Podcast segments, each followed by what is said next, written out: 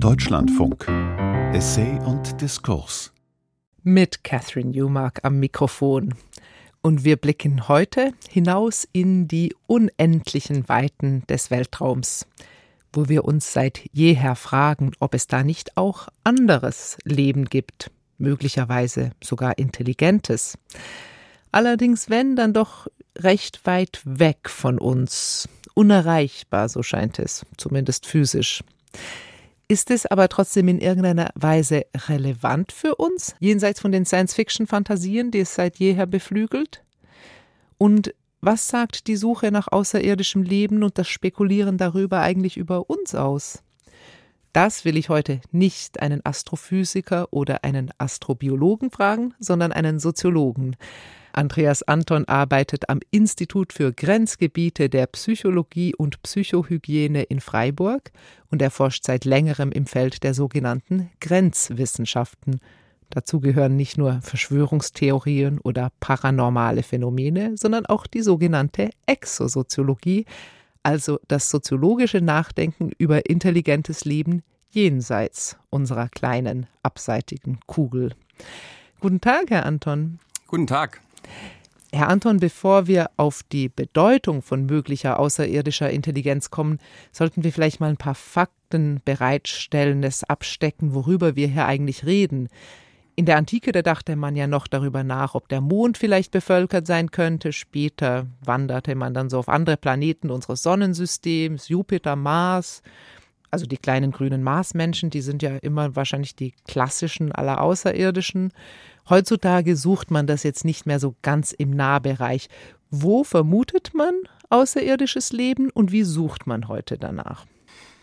Also was Sie sagen, ist vollkommen richtig. Unser Nachdenken über außerirdisches Leben oder auch über außerirdische Intelligenz ist natürlich immer sehr stark geprägt von unserem aktuellen Kenntnisstand über das Universum während man eben früher nachdachte, ob vielleicht auf dem Mond oder auch auf dem Mars ähm, außerirdisches Leben existieren könnte, denken wir eben heute darüber nach, ob außerhalb unseres Sonnensystems außerirdische existieren könnten. Und dabei fokussieren wir vor allem Planeten in der sogenannten habitablen Zone. Was bedeutet das?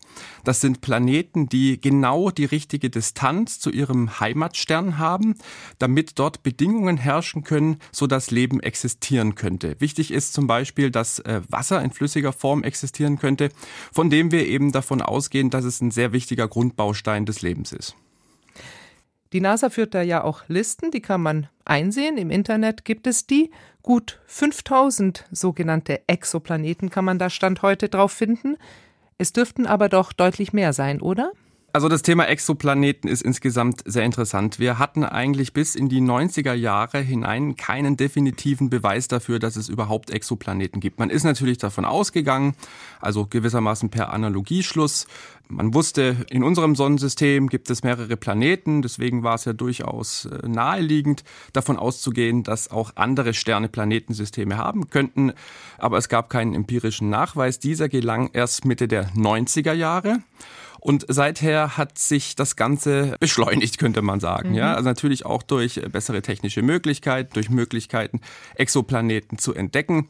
Und wie Sie richtig gesagt haben, inzwischen sind wir da bei über 5000 und man kann im Prinzip sagen, es werden täglich mehr. Ne? Also wir entdecken sehr, sehr viele Exoplaneten, so dass man heute davon ausgeht, dass Planeten keine Ausnahme, sondern der Normalfall sind.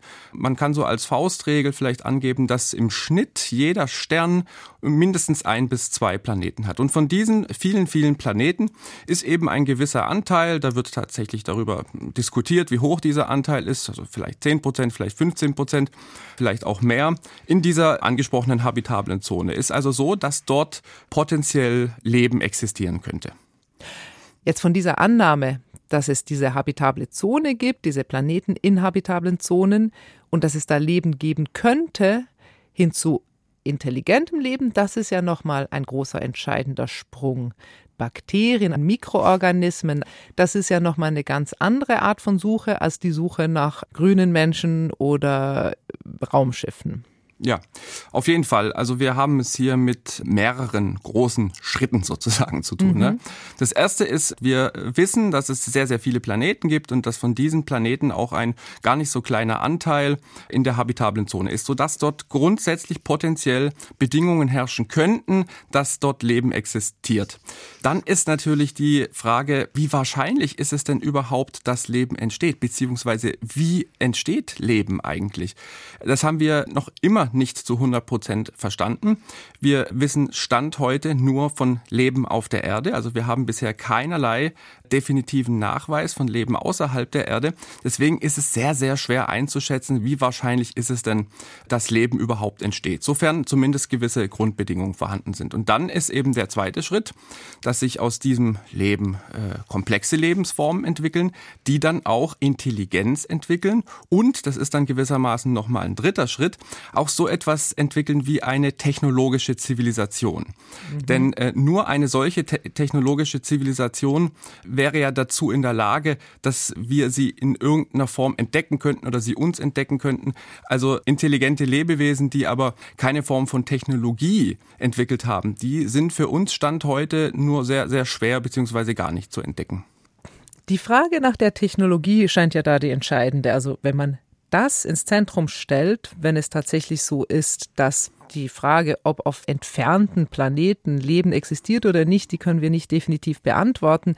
Die einzige Chance, die wir allerdings hätten, es zumindest indirekt wahrzunehmen durch eine vielleicht Messung von Lichtschwankungen, solche Dinge, also so sehr weit ins All geblickt überhaupt die Vermutung aufkommen zu lassen, dass da etwas ist, was nicht nur natürlichen Ursprungs ist, das hängt tatsächlich an Technologie. Und in diesem Sinne, ja. das Interessante ist ja daran, dass man die Menschheit jetzt bis vor eben fünf Minuten auch nicht entdeckt hätte. Uns gibt es als mehr oder weniger intelligente Spezies ja schon recht lange, aber als technologische sehr kurz. Genauso ist es. Also um das vielleicht nochmal klar zu machen, wir könnten natürlich schon starke Hinweise, vielleicht sogar in Richtung eines Beleges von Leben außerhalb unserer Erde finden. Also wenn wir jetzt mal jenseits des Sonnensystems uns das anschauen, es ist ja gar nicht ausgeschlossen, dass es auch innerhalb unseres Sonnensystems Leben gibt außerhalb der Erde oder zumindest Leben gab. Ne? Also da gibt es mehrere Kandidaten. Der Mars äh, wird ja nach wie vor diskutiert, ob man dort vielleicht noch Spuren von Leben finden könnte. Also dass aktuell noch Leben existiert auf dem Mars, das halte ich eher für unwahrscheinlich. Aber der Mars war ja mal ganz anders als heute, war also in seiner Vergangenheit einmal wesentlich lebensfreundlicher. Deswegen könnte man dort vielleicht noch Überreste von diesem Leben finden. Und es gibt auch andere äh, potenzielle Kandidaten bei uns im Sonnensystem, also etwa den Jupitermond Europa, der von einer dicken Eisschicht umgeben ist, unter dem aber höchstwahrscheinlich ein Ozean ist, in dem eventuell Leben existieren könnte. Also das heißt, es ist gar nicht ausgeschlossen, dass auch innerhalb unseres Sonnensystems außerirdisches Leben existiert oder existierte in der Vergangenheit. Wenn wir jetzt aber auf die Exoplaneten schauen, ist es schon möglich, also über die neuen Teleskope, über die neuen Möglichkeiten, dass man etwa über die atmosphärische Zusammensetzung Hinweise darauf bekommt, dass dort vielleicht organische Prozesse am Wirken sind, die dann diese spezifische Zusammensetzung der Atmosphäre erzeugen. Dann ist es aber schwierig, wenn man dann sich überlegt, was genau ist das für Leben? Ist es komplexeres Leben? Ist es vielleicht sogar intelligentes Leben? Da kommen wir dann eben an unsere Grenzen aktuell. Die Grundfrage, ob es überhaupt anderes Leben gibt, die ist ja per se interessant. Andererseits würde die nicht sehr viel verändern an unserem Selbstverständnis. Also wenn es Mikroben auf dem Mars gäbe, da würde ich immer noch ruhig schlafen. Ja, also ich gebe Ihnen grundsätzlich recht, wenn wir jetzt tatsächlich Leben finden würden, nehmen wir eben einfach dieses Beispiel Mars, also Reste von Leben, was auf dem Mars einmal existiert hat, dann würde das sicher das Alltagsleben der meisten Menschen hier auf unserer Erde kaum oder gar nicht beeinflussen. Wissenschaftlich gesehen wäre das aber eine absolute Sensation. Dann hätten wir gewissermaßen einen zweiten Fall, also wir hätten n gleich zwei sozusagen, ja, dann wüssten wir, dass eben nicht nur hier auf der Erde Leben entstanden ist, sondern auch auf dem Mars, an einem anderen Ort. Und das wiederum wäre natürlich ein sehr starkes Argument für eine Annahme, äh, die auch beschrieben wird als biologischer Determinismus, nach der Leben gewissermaßen automatisch oder eben sehr wahrscheinlich entsteht, sobald die geeigneten Bedingungen herrschen. Also wenn wir einen zweiten Fall der Entstehung von Leben entdecken würden, dann wäre das, wie gesagt, ein sehr, sehr starkes Argument dafür, dass Leben gar nicht so unwahrscheinlich ist, sondern vielleicht sogar sehr, sehr häufig vorkommt. Und das wiederum würde natürlich auch die Existenz von intelligentem Leben wahrscheinlicher machen. Aber ich gebe Ihnen vollkommen recht, die Entdeckung intelligenten Lebens hätte einen vollkommen anderen Einfluss auf uns als Menschheit als die Entdeckung einfacher außerirdischer Organismen. Die Entdeckung von intelligentem Leben oder die Suche nach intelligentem Leben, die dauert ja jetzt nun auch schon eine Weile an und vor allem natürlich im 20. Jahrhundert mit den aufkommenden technologischen Möglichkeiten von Raumfahrt oder auf jeden Fall Raumsonden, die ist ja immer so ein bisschen besetzt von einer Angstlust. Also man ist sowohl extrem neugierig als auch ein bisschen ängstlich. Ich meine, ist es wirklich eine gute Idee, danach zu suchen? Ja, es ist in der Tat so, dass unser Verhältnis zu diesem Thema Außerirdische, außerirdische Intelligenzen, ist ein sehr ambivalentes Verhältnis. Wir wissen Stand heute ja gar nichts über außerirdische Intelligenzen. Wir wissen nicht einmal, ob es einfache außerirdische Lebensformen gibt. Insofern können wir eigentlich alles hineinprojizieren in diese potenziellen Außerirdischen. Und das tun wir natürlich vor dem Hintergrund unseres Menschseins.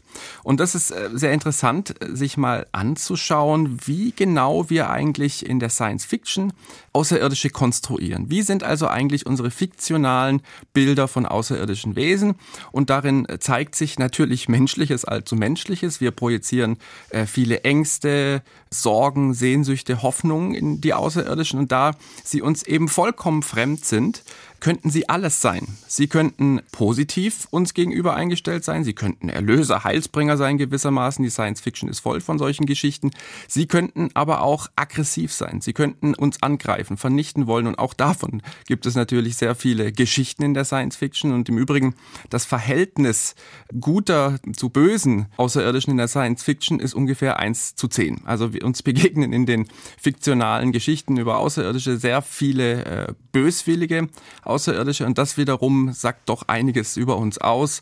Wir verarbeiten gewissermaßen in diesen Geschichten über Außerirdische auch unsere eigenen Erfahrungen mit Krieg, mit Aggression, mit Gewalt und projizieren das in die Außerirdischen oder also naheliegenderweise einfach mit so etwas wie imperialem Gehabe oder Kolonialismus. Genau. Also viel Science Fiction befasst sich ja genau damit, was passiert, wenn eine technologisch überlegene Zivilisation auf eine unterlegene trifft. Genau. Davon haben wir keine guten Beispiele, dass das sehr gut gelaufen wäre. Das wäre das, was wir dann in der Science Fiction verarbeiten. Auch, ja. Also was Sie ansprechen, sind die sogenannten asymmetrischen Kulturkontakte, also Kontakte zwischen verschiedenen Kulturen, die ähm, zum Zeitpunkt des Kontaktes unterschiedliche technologische Entwicklungsniveaus hatten. Und es ist tatsächlich so, dass die meisten Fälle solcher Kulturkontakte für die entdeckte Kultur, wenn man das mal so sagen möchte, nicht unbedingt gut ausgegangen ist. Also es gibt ein paar Beispiele, wo das jetzt nicht so dramatisch war für die entdeckte Kultur, aber in vielen Fällen hat sich das doch verheerend ausgewirkt. Und ich glaube, in unseren Ängsten ähm, vor, vor Außerirdischen, da spiegeln sich eben solche Erfahrungen wieder. Es ist letztlich die Angst vor uns selbst, beziehungsweise die Angst davor, dass die Außerirdischen vielleicht uns ähneln könnten. Das wäre keine gute Nachricht. Nein. Jetzt schickt man ja, in den 70er Jahren hat man zumindest mit diesen Voyager-Missionen ja auch tatsächlich Daten von uns auf die Reise geschickt, also tatsächlich Huhu gerufen im dunklen Wald. Tut man das heute noch oder beschränken wir uns heute doch eher darauf, dass wir mal von ferne gucken, ob wir irgendeine entfernte Lichtsignatur irgendwie etwas da rein interpretieren können? Wir tun das eigentlich ständig. Wir tun das jeden Tag, denn wir senden ja Radiowellen aus, schon seit vielen Jahrzehnten. Und diese Radiowellen verbreiten sich mit Lichtgeschwindigkeit durch das Weltall Und es wäre theoretisch möglich, dass eine außerirdische Zivilisation, also in einem bestimmten Radius um unsere Erde, mit starken Radioteleskopen diese Radiowellen empfängt und dadurch auf uns aufmerksam wird. Was Sie jetzt angesprochen haben, sind darüber hinaus Versuche, gezielt auf uns aufmerksam zu machen. Das nennt sich dann METI, Messaging to Extraterrestrial Intelligence. Da gab es also in der Vergangenheit verschiedene Projekte, wo äh, Forscherteams Radiosignale ausgesendet haben in das Weltall, eben mit der Idee, wir sagen jetzt mal Hallo gewissermaßen. Wir machen auf uns aufmerksam. Und es gibt in der Tat einige Stimmen in der Wissenschaft, die sagen, dass das keine gute Idee ist. Also zusätzlich zu dem, was wir sowieso so aussenden an Radiowellen, noch starke gebündelte Signale rauszuschicken. Denn wenn man mal davon ausgeht, dass es grundsätzlich möglich ist, dass eine außerirdische Zivilisation ein solches Signal empfängt und dadurch auf uns aufmerksam wird, wir wissen ja überhaupt nicht, was diese Zivilisation für Absichten, für Motive hat. Ob sie uns vielleicht dann nicht feindselig gegenüber eingestellt wäre. Und da kommt dann in der Tat dieser Gedanke des dunklen Waldes äh, in, ins Spiel, was äh, also so eine Metapher ist, dass äh, das Universum zu betrachten ist wie ein dunkler Wald, in dem eben viele verschiedene äh, Zivilisationen existieren, dass diese Zivilisationen eben aber aus Angst davor, dass eine andere Zivilisation, auf die sie vielleicht treffen, äh, die sie entdecken oder die von ihnen entdeckt wird, dass die böswillig sein könnte, dass man sich da lieber ruhig verhält und versucht, ähm, seine Existenz zu verbergen.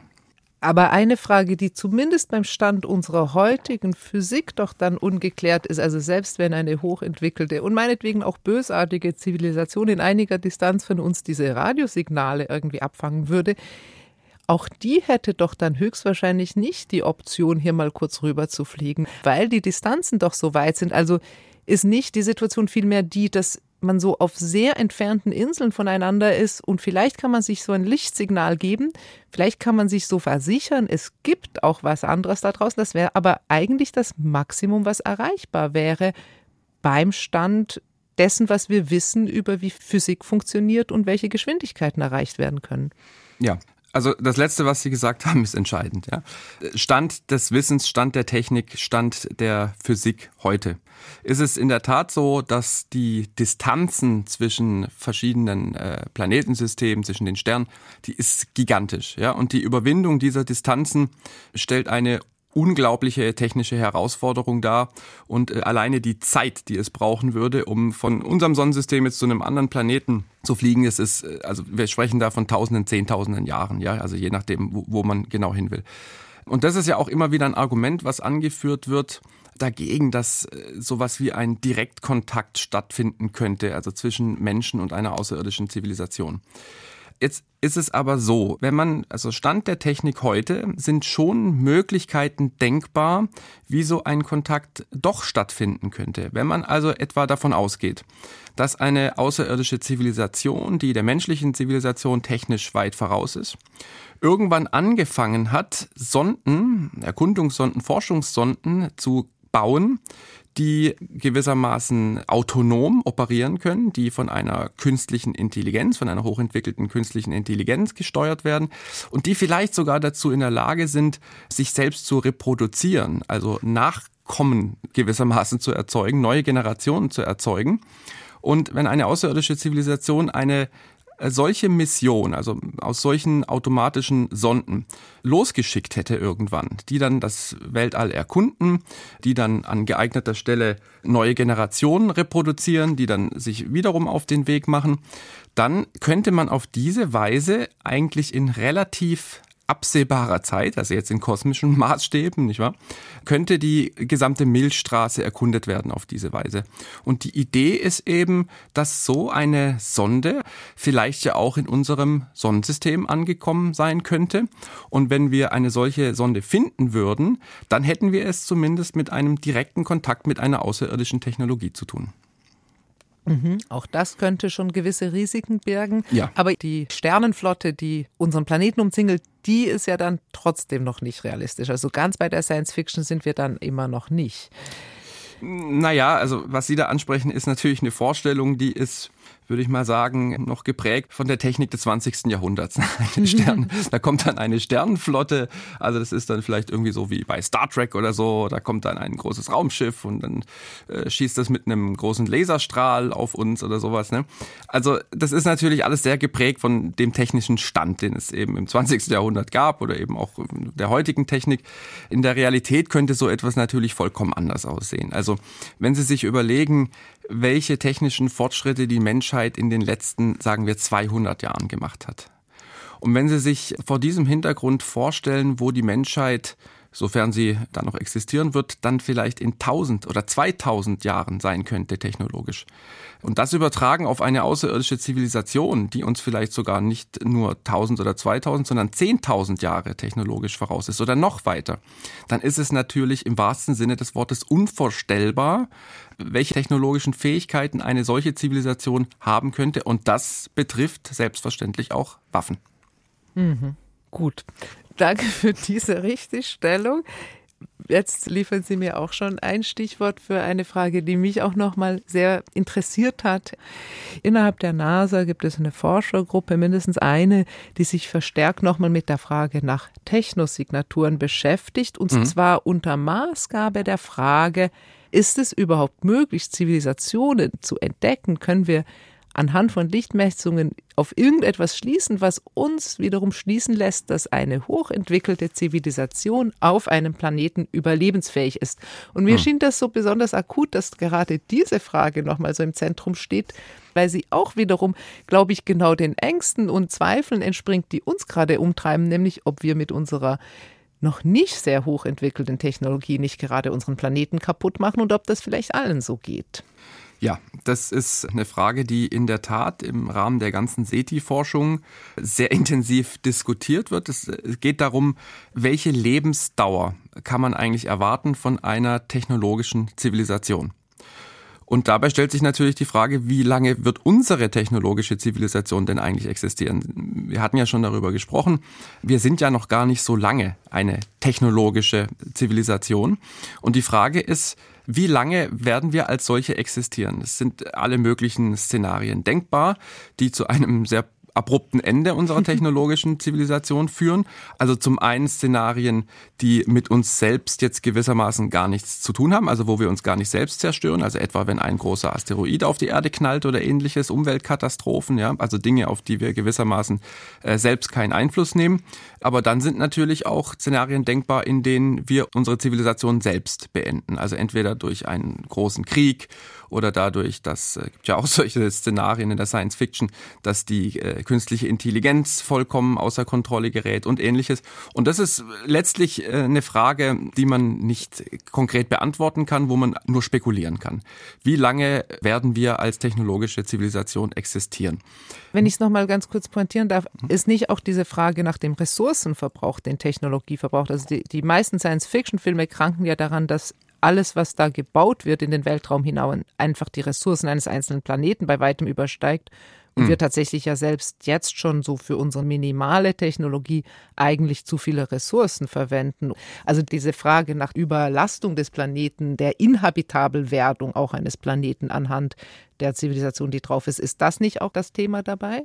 Ja, ja, natürlich, klar. Also, dass wir über unseren Fortschritt, über unseren, auch unseren technologischen Fortschritt gewissermaßen nach und nach die Grundlagen zerstören, die unser Leben auf diesem Planeten überhaupt ermöglichen. Ja? Mhm. Was das Thema Ressourcen anbelangt, also ähm, es ist natürlich schon denkbar, dass auch eine außerirdische Zivilisation vor diesem Problem stand und dann eben eine Gesellschafts- und Wirtschaftsform etabliert hat, die Ressourcen nicht aufbraucht, sondern sozusagen in, in Kreisläufen nutzt.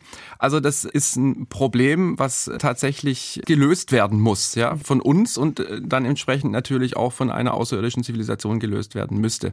Möchte aber noch mal kurz auf diesen Faktor technologische Entwicklung eingehen. Also wenn es einer außerirdischen Zivilisation gelungen ist, wir selbst sind ja im Moment auf diesem Pfad, eine hochentwickelte künstliche Intelligenz zu entwickeln und damit verbunden dann vielleicht auch Systeme, also Sonden, die autonom operieren können. Also die wir dann gewissermaßen entlassen können in das Weltall und die äh, dort dann autonom bestimmte Aufgaben erfüllen oder bestimmte Operationen durchführen. Dann hätten wir es ja zu tun mit einer technologischen Hinterlassenschaft einer Zivilisation, die grundsätzlich sehr, sehr lange Zeit existieren könnte. Also die Frage ist, könnten wir es nicht auch mit etwas zu tun bekommen, was gewissermaßen eine technologische Hinterlassenschaft ist einer außerirdischen Zivilisation. Und diese Zivilisation könnte im Prinzip schon lange ausgestorben sein, aber wir finden gewissermaßen immer noch Reste. Also wir finden immer noch Technologie von dieser Zivilisation. Und so könnte es sich vielleicht auch bei uns Menschen selbst verhalten, dass wir als Spezies vielleicht tatsächlich irgendwann nicht mehr existieren auf diesem Planeten, dass aber durchaus noch technologische Hinterlassenschaften von uns im Weltall unterwegs sind. Mhm. Also diese grob drei Optionen von Begegnungen mit Außerirdischen. Also A, sie kommen hierher oder wir fliegen dahin. Nicht sehr realistisch im Moment. B, wir sehen entfernte Signale oder empfangen Signale. Oder C, es kommt in, in Form von Technologie zu uns. Das würde immer noch nicht wirklich darauf hindeuten, dass es diese außerirdische Intelligenz es würde uns beweisen, dass es die mal gab, aber es würde ja. uns tatsächlich nicht beweisen, dass es die jetzt noch gibt. Also weder so das Signal noch der technologische Restbestand. Ja. Herr Anton, vielleicht sollten wir zum Schluss, nachdem wir jetzt die großen Distanzen und die großen auch Schwierigkeiten der Suche nach extraterrestrischem Leben behandelt haben, noch kurz auf den aktuellsten und auch konkretesten Fall eingehen, über den gerade diesen Sommer viel diskutiert wurde. Im US-amerikanischen Kongress gab es ja sogar eine Anhörung. Ein gewisser David Grush, ein sogenannter Whistleblower, hat da ausgesagt, dass die US-amerikanische Regierung faktisch heute schon im Besitz von außerirdischer Technologie sei. Was ist von so etwas zu halten? Ist das ernst zu nehmen oder sind das so ganz klassische Science-Fiction inspirierte Geschichten? Also ich finde, man sollte das auf jeden Fall ernst nehmen, denn ähm, der Herr Crush ist ja im Vergleich zu verschiedenen anderen UFO-Whistleblowern, die es in der Vergangenheit so gab, jemand, der wirklich eine sehr beachtenswerte Vita vorzuweisen hat und äh, was er angegeben hat, seine verschiedenen Positionen, er war ja in der Armee und dann später auch in äh, Geheimdiensten, das ist ja überprüft worden und es stimmt soweit auch alles. Seine Aussagen sind natürlich sehr wild, ja, und sind aber im Übrigen auch nichts Neues, also diese Geschichten, dass es äh, Frackteile von UFOs gibt, äh, vielleicht sogar ähm, flugfähige UFOs, die im Besitz der amerikanischen Regierung sind, in irgendwelchen Geheimprojekten untersucht werden, dass man vielleicht sogar außerirdische Leichname geborgen hat, was Herr Grusher auch behauptet. Das sind ja sehr, sehr alte Geschichten, die kursieren schon sehr lange. Jetzt hat das Ganze schon eine neue Qualität, denn äh, Herr Grush hat es ja eben nicht nur in der Öffentlichkeit behauptet, sondern hat es auch vor dem Kongress unter Eid ausgesagt. Das ist eine sehr komplexe Geschichte. Meine persönliche Einschätzung dazu ist, ich glaube nicht, dass Herr Grush lügt. Ich glaube, dass er überzeugt ist von dem, was er da behauptet, was aber natürlich nicht heißt, dass es stimmt. Also nach meiner Beobachtung bewegt sich David Grush in einem Umfeld aus Personen, die selbst völlig überzeugt davon sind, dass diese Dinge existieren. Dass es also eine Art Verschwörung gibt, dass es so ein geheimes Bergungsprogramm gibt, wo Wrackteile dann äh, gesammelt werden und untersucht werden von UFOs. Und dass diese Leute ihn eben davon überzeugt haben, dass da etwas dran ist. Und das ist im Moment meine Einschätzung. Ich werde das weiterhin sehr interessiert beobachten und man kann gespannt sein, wie sich diese Geschichte weiterentwickelt. Ich frage es deswegen, ich finde es total interessant, diese differenzierte Einschätzung, weil alles, was von diesen UFO-Erzählungen und amerikanischen Geheimprogrammen kommt, das scheint ja alles immer so ein bisschen zu viel zu sein.